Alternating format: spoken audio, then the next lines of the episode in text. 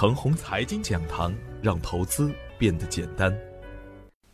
亲爱的朋友们，早上好，我是奔奔，感谢您一直的关注与守候。我今天和大家分享的主题是：既要忍耐，也要乐观。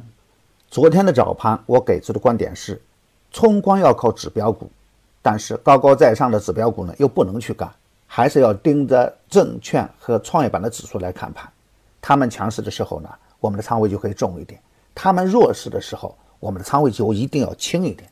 而对于已经站上三十天均线的个股来说呢，强势回调的时候就是很好的逢低加仓点。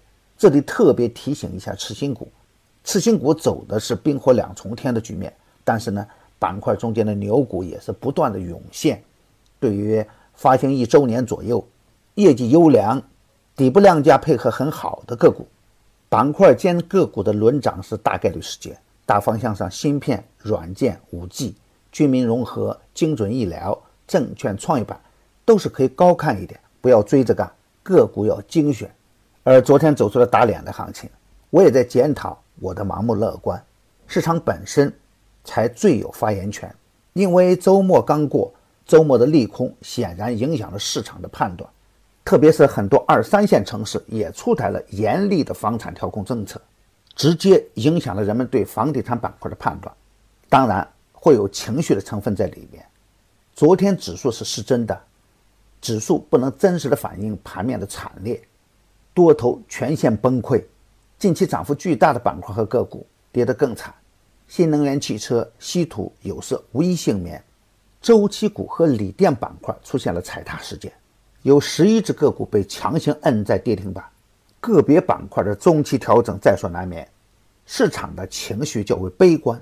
那最关键的问题是，跌下来以后怎样看？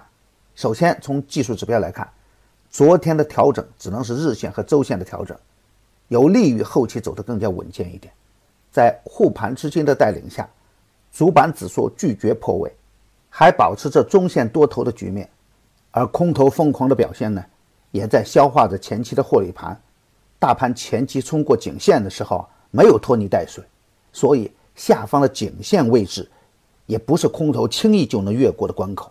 房产政策的加码，从某种意义上来看，更利于为股市添加活水。创业板的调整也只是上升通道的刺激回撤。从战略的角度来看，没有必要过分悲观。但从战术的思想上来看呢，我们是必须尊重市场的。该逃离的节点是需要果断的。我一直在提醒大家要有坚定的看盘思路。证券和创业板指数强势的时候，我们的操作就可以积极一点；证券和创业板指数弱势的时候，我们就一定要收敛一点。在证券大涨的时候，我提醒大家要注意证券的特点：证券走的是脉冲的路线，急冲急涨的时候要知道减仓，强势回调以后还可以接盘。今天操作要点是，昨天的大跌。会影响今天的人气，多看少动为先，这已经是昨天的观点了。不要轻易重仓去冒险，耐心的等待确认的积极信号出现。积极的信号呢，就是创业板指数能够强势的收复三十天均线。大震荡的一个期间呢，不要乱追，特别是避险板块，乱干不会增加自己的投资收益，做错了还会亏钱。在震荡的过程中间呢。要关注前期底部刚刚启动的强势板块和个股，以及滞涨抗跌的品种，它们才是未来的希望所在。中线趋势刚起的个股，可以在快速的调整回稳以后清仓试盘。昨天的大调整不是股灾的开始，对于清仓和空仓的朋友来说啊，较好的上车机会或许就在眼前。当前的震荡是日线级别和周线级别的调整。本周先抑后扬仍然是大概率事件，高位走弱的不干，底部无量的不干，底部强势回调到起点处的个股可以高看一眼。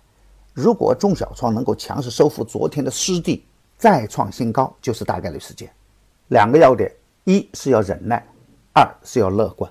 我的观点只是我个人的观点，盘中所涉及的个股只为说明我的观点，不构成推荐。如果与您的观点不一致啊，您说了算。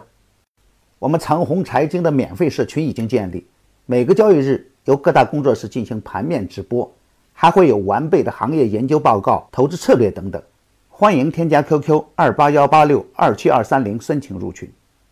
另外，为了更好的为大家提供服务，奔奔已经开通微博直播，关注陈红财经飓风，每个交易日我们不见不散。也希望得到您的分享与点赞。